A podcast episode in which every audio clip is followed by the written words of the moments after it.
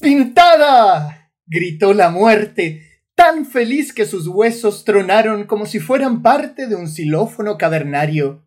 ¡Te atrapé! ¡Te atrapé! ¡Has vuelto! repitió con más entusiasmo ante una sorprendidísima Zoe, quien aún tardaría un momento en comprender el por qué la muerte.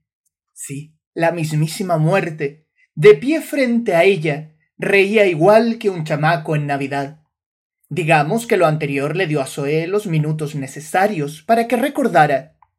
Tiempo suficiente para que apareciera una sonrisa en su rostro, seguida por una estruendosa carcajada. De repente, ella lo entendía todo.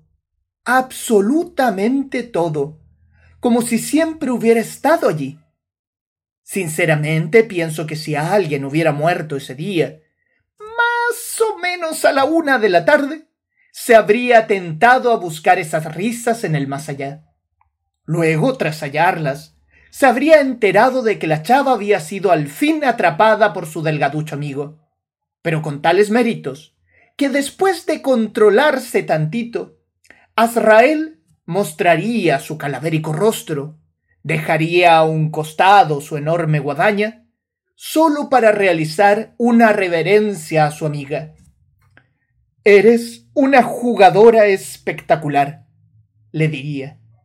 Le diría emocionado, justo antes de levantar su rostro y revelar a Zoe unos ojos enormes de satisfacción y una sonrisa digna del mejor dentista de Beverly Hills. Sonrisa que sería respondida con un elegante gesto de gratitud para de inmediato seguir riendo. Zoe había finalmente recordado a Israel. Lo recordaba de pie, en ese mismo lugar, pues allí habían acordado las reglas del juego.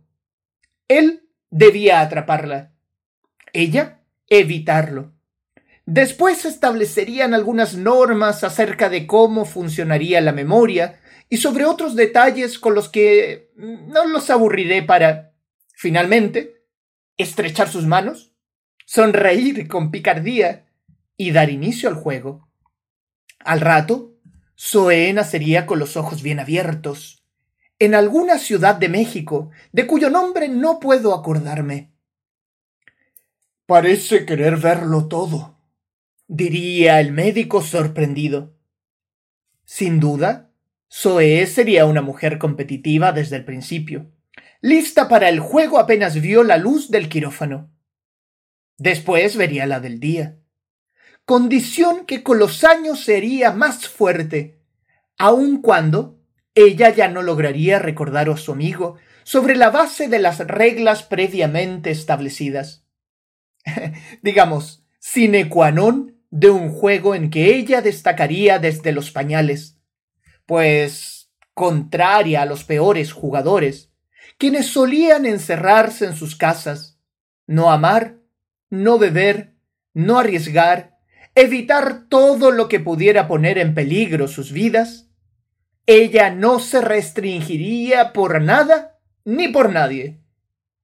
A esos loser, el ángel siempre los atraparía en un descuido, irónico por lo general, por lo que, guadaña en mano, ¡zas! Game over. Nada de lo que van a gloriarse. Zoe definitivamente no era de aquellos. Memorable fue esa vez en que Azrael la descubrió arriba de una bicicleta. A mil por hora, en una pendiente tan inclinada que solo un milagro evitó el accidente. También esa ocasión en que una bala pasó muy cerca de ella. Más allá de la anécdota, Azrael se sorprendería al verla al día siguiente, y los que vinieron disfrutando su vida cuando otros se hubieran escondido. Toda una mujer, pensó en aquel entonces. ¿Recuerdas la montaña rusa junto a tus nietos? La presión se te subió por las nubes. Creí que te tenía, pero a la semana ya estabas en un avión rumbo a Asia. Le comentaría ahora entre risas.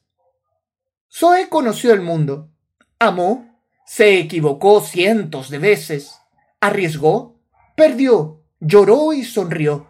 También ganó, hasta que solo la vejez se la entregó en bandeja de plata a Azrael, lista para hacerle una sola pregunta. ¿La revancha? más carcajadas, nada más que decir. De vuelta al juego.